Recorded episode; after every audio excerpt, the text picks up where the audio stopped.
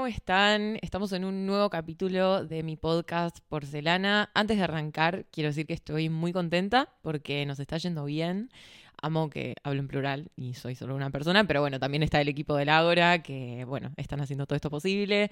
Así que, bueno, agradecerles a ellos, decirles que si tienen proyectos del estilo, no duden en, en contactarlos, tienen el nombre en la portada del podcast, la verdad que laburan muy bien y yo estoy súper contenta con los resultados, así que, bueno, decir eso como siempre en todos los capítulos.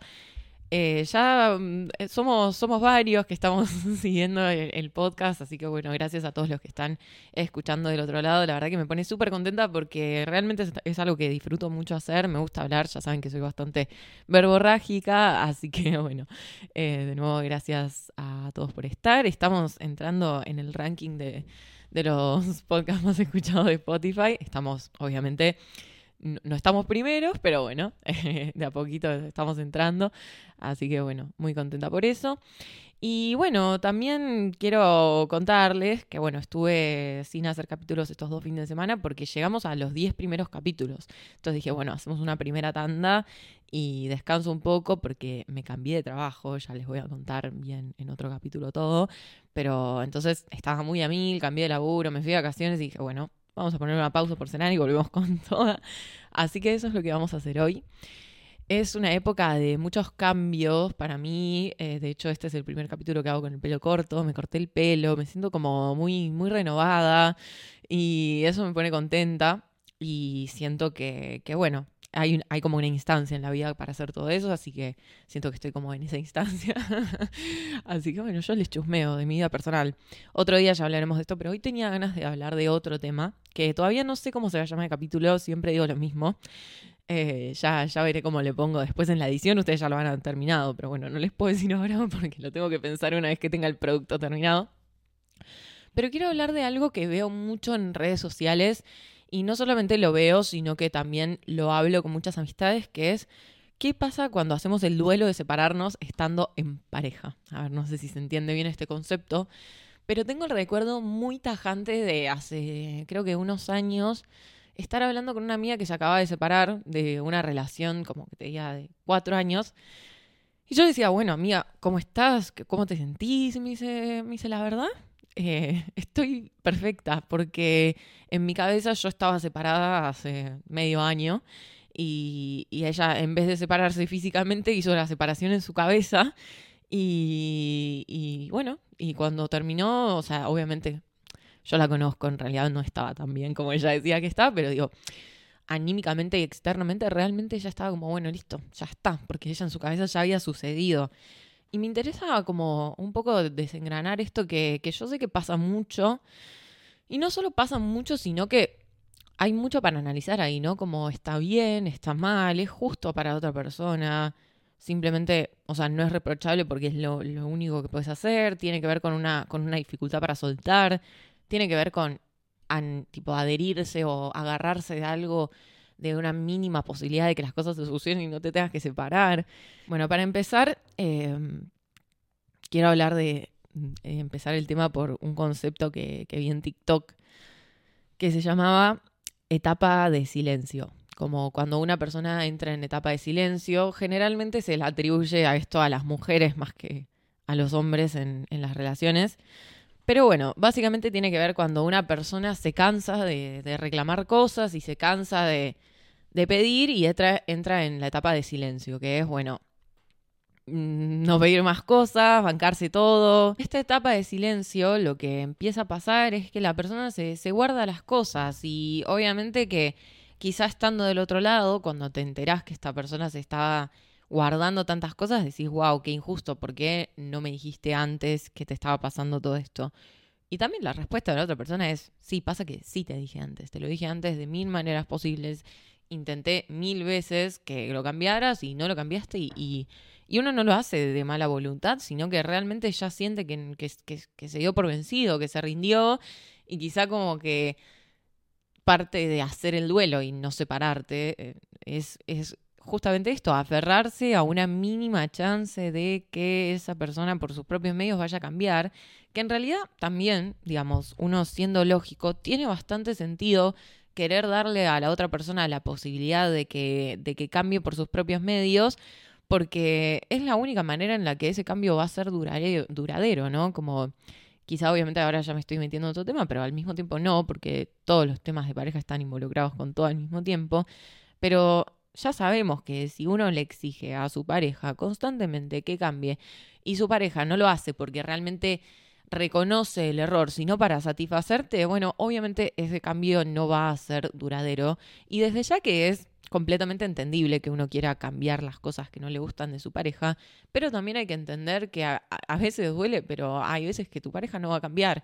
Y ahí es donde llega el debate de, bueno, esto me lo banco y lo acepto o me separo. Que bueno, tiene más que ver con el hay un capítulo muy específico que hice eh, que, tiene, que se llama Sos compatible con tu pareja y tiene que ver con eso, ¿no? Como entender que no, no somos compatibles al 100%, lamentablemente, y que hay cosas que vos vas a tener que aceptar y hay cosas que van a ser tu límite y ahí es cuando te separas, ¿no? lamentablemente.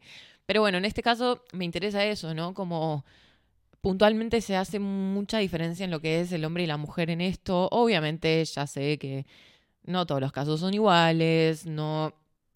Eh, obviamente puede suceder al revés, pero todas las veces que lo escuché y todas las veces que, que, lo vi en redes era de esta manera y me parece muy puntual en el sentido de que los hombres en sí no son los que tienden a hacer más planteos en la pareja. Eso es cierto. Y, y no por el estereotipo de, ay, la mujer es más hincha pelota, sino porque realmente, o sea, ni son tan expresivos, ni quizá tienen otro tipo de, de exigencias o otras cosas que esperan de la relación. Y las mujeres tienden a, verbalizar mucho más y a expresar mucho más, porque también siento que además de que somos más expresivas, quizás estamos más en contacto con, con nuestras emociones y nuestras ideas, como para saber qué es lo que nos está molestando exactamente y como para pedirlo, ¿no? Y también es cierto que a los hombres le molestan, creo que a los hombres les suelen molestar menos cosas que a las mujeres, o al menos piensan que les molestan menos cosas que, que a las mujeres. Entonces se genera esto, ¿no? Como la típica imagen de la mujer pidiendo, pidiendo, pidiendo, pidiendo, hasta que un día se cansa, no pide más, pero no se separa. ¿Y qué es esto de, no separarse? Porque por un lado, es cierto lo, que decía antes, de bueno, sí, hay una, una cuestión de querer aferrarse hasta el último momento y esperar que esa persona cambie por sí mismo. Pero también es importante poder reconocer el momento en el que esa persona no va a cambiar y no quedarte ahí lastimándote y lastimando a la otra persona también. Hay veces que, que uno ya tiene completamente claro que esa persona no va a cambiar de actitud, no te va a dar lo que necesitas y, y la verdad que eso sí me parece que tiene que ver más con un apego y con un miedo eh, que con decir, bueno, sí, esta persona va a cambiar. O sea, hay veces que ya lo sabes. Ni siquiera te tienen que decir, a mí date cuenta. O sea, vos lo sabés. y, me parece que tiene que ver con eso, ¿no? Con, con poder darte cuenta y, y también me parece importante tener en cuenta que también estás afectando a la otra persona. Por otro lado, primero porque le estás haciendo creer que están en una relación en la que vos no estás. O sea, literalmente te estás guardando cosas y viviendo una realidad que la otra persona no está viviendo. Y por otro lado, también realmente estás perdiendo el tiempo. Y, me refiero a perder el tiempo no en el sentido de el tiempo que estás con esa persona es malgastado, sino en el sentido de es todo tiempo en el que podrías estar invirtiendo en sanar esa relación y en vos mismo o vos misma, me explico.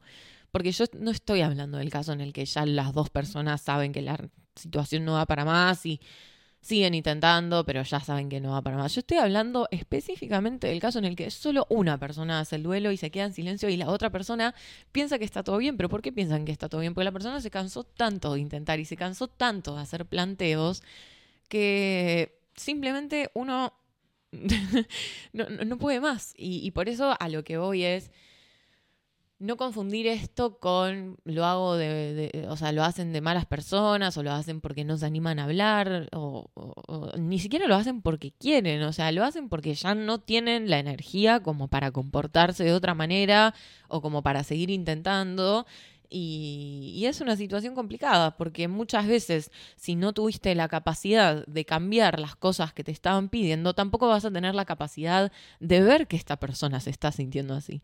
Entonces, cuando un día esa persona te diga, me quiero separar, vos te vas a quedar como, ¿qué? ¿Por qué?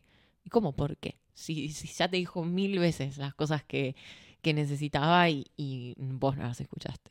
Entonces, nada, o sea, si bien como digo, es una posición un poco a simple vista injusta, por otro lado tiene bastante fundamento, ¿no? Como, como decir, bueno, es, literalmente yo te avisé. Eh, y también creo que esto se vincula mucho, también surge una figura muy como repetitiva en estas circunstancias, que es el arrepentimiento. Como decir, ay, no, bueno, eh, qué, qué, qué, boludo que soy o qué boluda que soy, no me di cuenta y la perdí. Y bueno, o sea, eh, y pasa mucho esto también, ¿no? Como, como de la figura de la, de la persona dándose cuenta después y ya habiendo perdido a la persona, pero me, me parece una situación que da mucha pena, porque si decís, bueno, no nos queríamos más, o ya nos estábamos llevando mal, o no queríamos las mismas cosas, lo cual también es completamente válido, ahí como que decís, bueno, está bien, listo, ¿qué, qué voy a hacer? O sea, no tiene que darse. Pero si era algo que vos podías cambiar, simplemente te faltaba un poco de voluntad, la verdad que es una pena echar a perder relaciones simplemente porque no te tomaste el tiempo de, realmente escuchar a la otra persona y cambiarlo. Porque yo también no soy de esas personas, no soy esas personas que creen en lo de, bueno, si te quiere cambia. O sea, sí, estoy de acuerdo, es verdad que en algún punto, si esa persona se preocupa por vos, se va a preocupar por arreglar las cosas, pero también es cierto que hay ciertas cosas tan trascendentes a la personalidad de una persona que la persona las puede intentar cambiar, pero le va a costar un montón cambiarlas. O sea, y vos, o sea, quizás estás escuchando de otra vez y me decís, bueno, justamente si son cosas de la personalidad de esa persona, no son cosas que vos le deberías exigir que cambie. Y bueno, a veces es verdad, a veces es cierto eso, pero también hay veces que la personalidad de una persona naturalmente implica aspectos negativos y está buenísimo que los cambie y más eh, de las manos de una pareja. O sea, es necesario para que subsista cualquier pareja. El tema con eso es que primero la, línea, la línea es muy fina. o sea, pasa a ser un debate hasta medio filosófico de, bueno, ¿quién decide qué es bueno y qué es malo? O, digo, ¿por qué es bueno, es malo, si es malo solo para vos o si es malo objetivamente, ¿no? Pero digo, el tema con esas cosas es que primero todo el mundo tiene aspectos negativos de su personalidad. Yo, si me dan tiempo, puedo hacer una lista entera de, de aspectos míos que tengo en mi personalidad y que eh, venga el caso, mi pareja me ha ayudado a cambiar muchas cosas malas de, de mi personalidad con su debida paciencia y diálogo. Pero obviamente hay algunas que no las cambié todavía y me cuesta, hay otras que las voy cambiando, hay otras que ya las cambié, pero a lo que voy con esto es importante la predisposición, la paciencia y el diálogo. O sea, me parece que son tres em, estrellitas así de, las relaciones amorosas, pero, pero en particular en este caso, ¿no? Como volviendo al tema en particular, bueno, vos empezás a hacer el duelo en la relación. Antes de, de, decidir si eso es una buena decisión, es decir, antes de decidir si realmente remitirte al silencio y no intentar más es una buena decisión, tenés que plantearte un par de cosas. Primero, ¿es apresurada esta relación, esta decisión? O sea, intenté lo suficiente, se lo comuniqué a esta persona, esta persona mostró algún avance, porque también es eso, o sea, quizá no es que de un día para el otro la persona va a, de un día para el otro va a dejar de, hacer las cosas que no te gustan, o sea, va a empezar, va a tener una época buena, seguramente vieron que cuando le, le pedís a alguien algo, tiene una época que hace todo bien y después vuelve a hacerlo mal, lógico, porque vuelve a su naturaleza, pero digo, bueno, quizá tiene esa época buena, vuelve a hacerlo mal, pero un poco de cambio demostró, quizá de nuevo lo vuelve a hacer mal, pero digo, mientras vos notes un poco de constancia y esfuerzo de la otra persona, bueno, no sé si la mejor decisión es tirar todo por la borda. También otra pregunta es eh, hacerte es, bueno, ¿hace cuánto tiempo tenemos este problema? Porque si vos me decís, tengo este problema desde el principio de la relación y nunca se solucionó, bueno, ahí no te digo que sea causal para separarte, pero obviamente es, es, es, algo bastante importante a tener en cuenta. Tengo este problema desde el principio de la relación, pero fue mejorando con el tiempo. Bueno, está bien, listo, tendré paciencia. Eh, y también algo muy importante eh, que me parece a mí es qué tanto me afecta a mí. Porque si el problema lleva dos años o un mes, pero a vos te está acabando la vida, bueno, ahí eh, la verdad que no, no hay mucho que hacer y te diría que ni siquiera hagas el duelo en la relación, ya está. O sea, te, te separas y listo. Pero A lo que hoy es muchas veces quizá uno es apresurado en rendirse y en luchar por, por, la pareja y, entra en este proceso de, silencio o de darse por vencido. Y no siempre es la decisión más atinada, ¿no? Aunque también pienso un poco en este concepto el otro día. El otro día, voy a contar esto, eh, en mi nuevo trabajo la gente que hay ahí es muy copada y se arman charlas muy copadas en el almuerzo y, se empezó a hablar de la diferencia entre amor y enamoramiento, ¿no? Y una chica, una genia, nos, nos leyó un, un, extracto de una nota, de un libro, no sé qué era, de dónde lo había sacado, que hablaba de que el amor viene finalizada la etapa de enamoramiento. Y finalizada la etapa de enamoramiento empiezan a surgir, o sea, uno, uno una vez que sale de esa etapa, que es todo de rosa, todo la la la, empieza a ver las cosas como son. empiezas a ver que la otra persona no es perfecta, empiezas a ver que tiene defectos, que tiene peleas, y el amor empieza cuando entendés que esa persona tiene defectos, cuando entendés que esa, esa persona no es perfecta y sin embargo decidís seguir y decidís esforzarte mucho y, y pelear mucho porque eso avance. Y yo creo que también, voy a ser sincera y quizá esto le duela a alguien, pero si no peleas lo suficiente, y obviamente esto tiene que ser recíproco, quizás significa que no sé si no es amor, pero digamos que no funciona, que realmente no funciona, porque también siento que todavía cargamos un poco con, con este concepto de que las relaciones amorosas tienen que ser todo perfecto todo el tiempo y que tenemos que no pelear porque si peleamos está mal y que, tiene que ser todo tipo super light y super sin problemas. Bueno, no, no es así. Y yo creo que justamente una de, las grandes demostraciones de amor o de que la relación tiene que seguir justamente cuando mostramos la predisposición y las ganas de, pelear por la pareja. Entonces, también, si, si a vos tus primeros instintos son dar de baja la relación apenas eh, empiezan a pelear, bueno, quizá eso sea una señal de que, de que no tiene que funcionar. Pero si pasaron dos, tres, cuatro, cinco años de relación y vos la peleaste constantemente, intentaste, intentaste, intentaste, y sentís que en un momento ya no tenés nada para hacer, ahí yo creo que realmente, lamentablemente, toca bajar los brazos y decir, bueno, yo hasta acá llegué, si el otro por algún arte magia eh, se quiere dar cuenta, buenísimo y seguiremos. Y si no, eh, yo por lo menos me quedo tranquila de que hice todo lo posible, por más de que te parta el corazón, porque lo más duro de todo eso y también creo que es lo que, lo que justifica, eh, o no sé si lo que justifica, sino lo que explica por qué seguimos en los vínculos cuando ya sabemos que no hay nada más que hacer, es que el amor no se va a ningún lado. en ningún momento dejas de querer a la persona, porque yo no estoy hablando de de ese duelo en el que te das cuenta que ya no querés a la persona y bueno, estás viendo cómo decirle para no lastimarlo, ¿no? Yo estoy hablando de ese duelo en el que, o sea, vos te seguís sintiendo exactamente igual que el primer día, pero no, o sea, no, no funciona.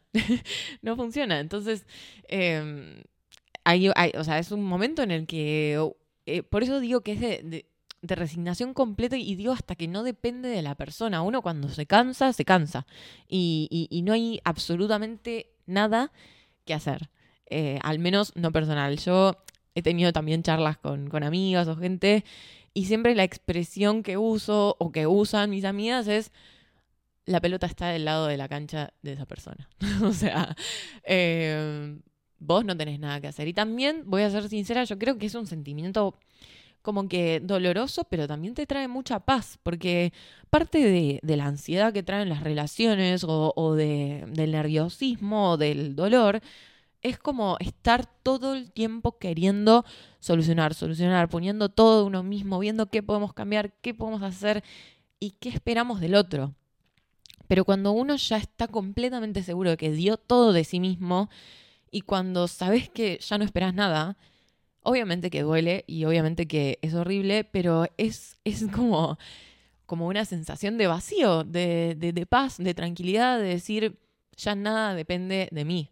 Y tiene que ver un poco con, la idea de soltar, que también hablé de esto, creo que fue el último capítulo antes de este, no estoy segura, es un capítulo que se llama Soltar, y yo decía como, el soltar se logra únicamente cuando entendemos que lo que nosotros queremos que sea no es o ya no es. Cuando nosotros largamos esa expectativa, viene la tranquilidad. Y, no digo en absoluto que sea una tranquilidad que venga, eh, digamos, ajena de dolor. O sea, obviamente que es una sensación horrible, pero por lo menos no está esa ansiedad de decir, necesito cambiar, necesito solucionar. No, bueno, listo, ya está. Yo ya hice todo lo que podía. Yo ya no espero nada. Ya está. Eh, también por eso al principio decía que mi amiga me decía, no, yo estoy bien, yo estoy bien. Por eso yo decía, yo no le creo a que mi amiga estaba bien. De hecho, no voy a dar nombres ni nada, pero mi amiga se siguió viendo por esa, con esa persona un montón de tiempo. Como que fue una historia que siguió, o sea, digo, no soltó nunca. Entonces digo, no es que estaba bien. Yo creo que lo que ella hacía era confundir el sentimiento de estar bien con estar tranquila. Y sí, estás tranquila, porque eh, yo creo que lo que nos quita, tiene bastante razonamiento lógico, lo que nos quita la tranquilidad es la duda, la ansiedad, los nervios. Entonces, una cosa es estar tranquilo, otra cosa es estar bien, es estar contento. Obviamente no, no vas a estar contento si te separas de la persona que querés.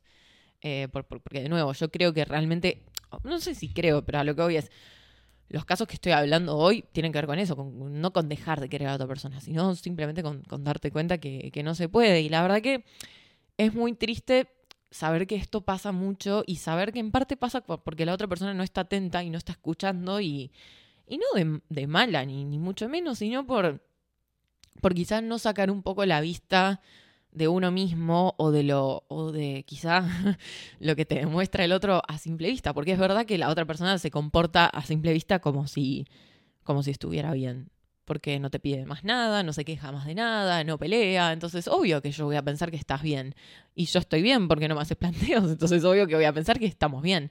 Pero la realidad es que muchas veces hay mucho detrás de eso y creo que eso se soluciona conociendo a tu pareja, pero no solamente eso, sino estar en constante autoevaluación. A mí me pasó mucho, a mí en lo personal, me pasó de yo asumir en la vida, digo, no solo en pareja, que yo estaba haciendo las cosas bien, porque nadie me las reprochaba. Y después darme cuenta que, que no estaba haciendo las cosas bien en muchas cosas y que quizá por A, por B, por C la gente no me lo decía o me lo decían y yo no me daba cuenta pero tiene que ver con una capacidad de saber leer a las personas, pero también de tener autocrítica, o sea, ya lo que voy con esto es, yo creo que muchas personas saben que hacen cosas que están mal. El tema es que piensan que si no les dice nada, bueno, listo, fe, eh, listo, no me dijo nada, lo sigo haciendo. Si vos sabes que estás haciendo algo mal, entonces está bueno enfocarse en cambiar eso que estás haciendo mal y con eso ayudar a tu pareja y obviamente, y esto siento, siento que es algo que todavía cuesta mucho en las parejas, que es constantemente preguntarle a tu pareja si está bien, si le falta algo en la relación, si quieren charlar algo. También entiendo que puede que sean charlas incómodas, ¿no? Como ¿por qué preguntarías eso en el medio de lo que aparenta ser un buen momento? Como decís, no, bueno, está todo bien, listo, ¿cómo que las cosas fluyan? Sí, de una, está bien, tampoco hay que verbalizar todo tanto. Eso es algo que aprendí en terapia también, como que yo en un momento como que quería hablar todo siempre con todo el mundo, que como todo charlado, y a veces mi psicóloga me decía, Abril, a veces las palabras no sirven, hay veces que tenés que accionar y tenés que vivir y las cosas tienen que pasar, porque hay veces que uno también plantea cosas que solo existen en su cabeza y cuando se lo a la otra persona es tipo, bueno, pero, pero digo, cuando no estás en esa circunstancia, cuando, cuando te das cuenta que podés llegar a estar comportándote de una mala manera, bueno, háblalo, pregúntalo a tu pareja, esforzate. También una buena manera de darte cuenta es como hacer este análisis de decir tipo, ok, teníamos cierto problema, ¿ok? Problema A. Nunca llegamos a una solución del problema A. Pero de repente mi pareja dejó de hacerme problemas por el problema A. Bueno, eso no suele pasar sin que eso sea un mal indicador. Es decir, al menos en lo personal, yo siempre que tengo un problema se soluciona hablando y, digamos, estamos de acuerdo en que el problema quedó solucionado. Ahora, si el problema no se solucionó, en ningún momento acordamos que el problema se solucionó, probablemente yo me lo esté guardando, probablemente esté haciendo todo lo posible por no hablar del tema o simplemente me cansé de pedirlo y, y bueno, estoy a la merced de lo que decida hacer la otra persona, ¿no?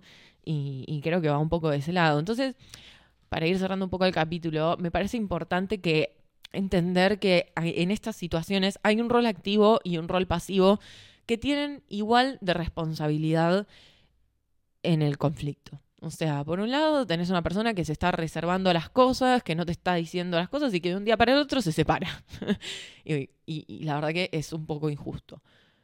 Pero por otro lado tenés a una persona que decidió ir por el camino fácil, no cambió las cosas y en parte justifica esa actitud que tomó la otra persona. Entonces yo creo que es algo que se retroalimenta y siempre hay motivos para, por los cuales una persona se comporta de la manera en la que se comporta. Siempre la persona que se está quedando lo va a hacer por una esperanza de que cambien las cosas, lo va a hacer porque no se anima a cortar, lo va a hacer porque te quiere mucho. Y siempre la persona que no quiere cambiar lo va a hacer porque le cuesta, porque no está lo suficientemente en contacto con sus emociones, o quizá lo hace porque no te quiere, y hay que decirlo eso también porque tampoco quiero sugarcoat you eh, o endulzarles el oído al pedo. Y lo va a hacer, quizá lo hace porque no te quiere o porque no funciona la relación y eso también hay que saber verlo eh, y, que funcione. Pero lo importante que me parece, creo que lo más importante que me importa llevarme esto último es hay, hay un montón de señales que a vos te hacen entender que la otra persona no te quiere, que no tienen que ver únicamente con que no cambie. El hecho de que una persona no cambie no es causal directa de que no te quiera. Hay un montón de maneras de ver que, una persona no te quiere en términos de reciprocidad, de detalles, de afecto. Eh, ni siquiera te digo en que te lo diga, o sea, creo que un te quiero o un te amo o los gestos más románticos del mundo no son nada si no vienen cargados de, un día de un día a día que, en el que se demuestre ese afecto, ¿no? Y hay que aprender también a ver el amor o el afecto en las cosas chiquitas. Así que bueno, eso ha sido todo por hoy. Eh, si les gustó el podcast, les pido que lo ranquen o que lo punten, puntúen. ya estoy muerta, yo ya estoy quemada. Pero bueno, pónganle puntuación em, y síganme. En redes pueden ver clips de este capítulo y de todos mis capítulos en TikTok. April Florence em, o April Florence. Y también pueden ver el capítulo en formato video en YouTube. Y está disponible el audio en Spotify y todas las otras plataformas, Apple Podcast, Amazon, etc. Así que bueno, de nuevo gracias por estar y nos vemos en el próximo capítulo.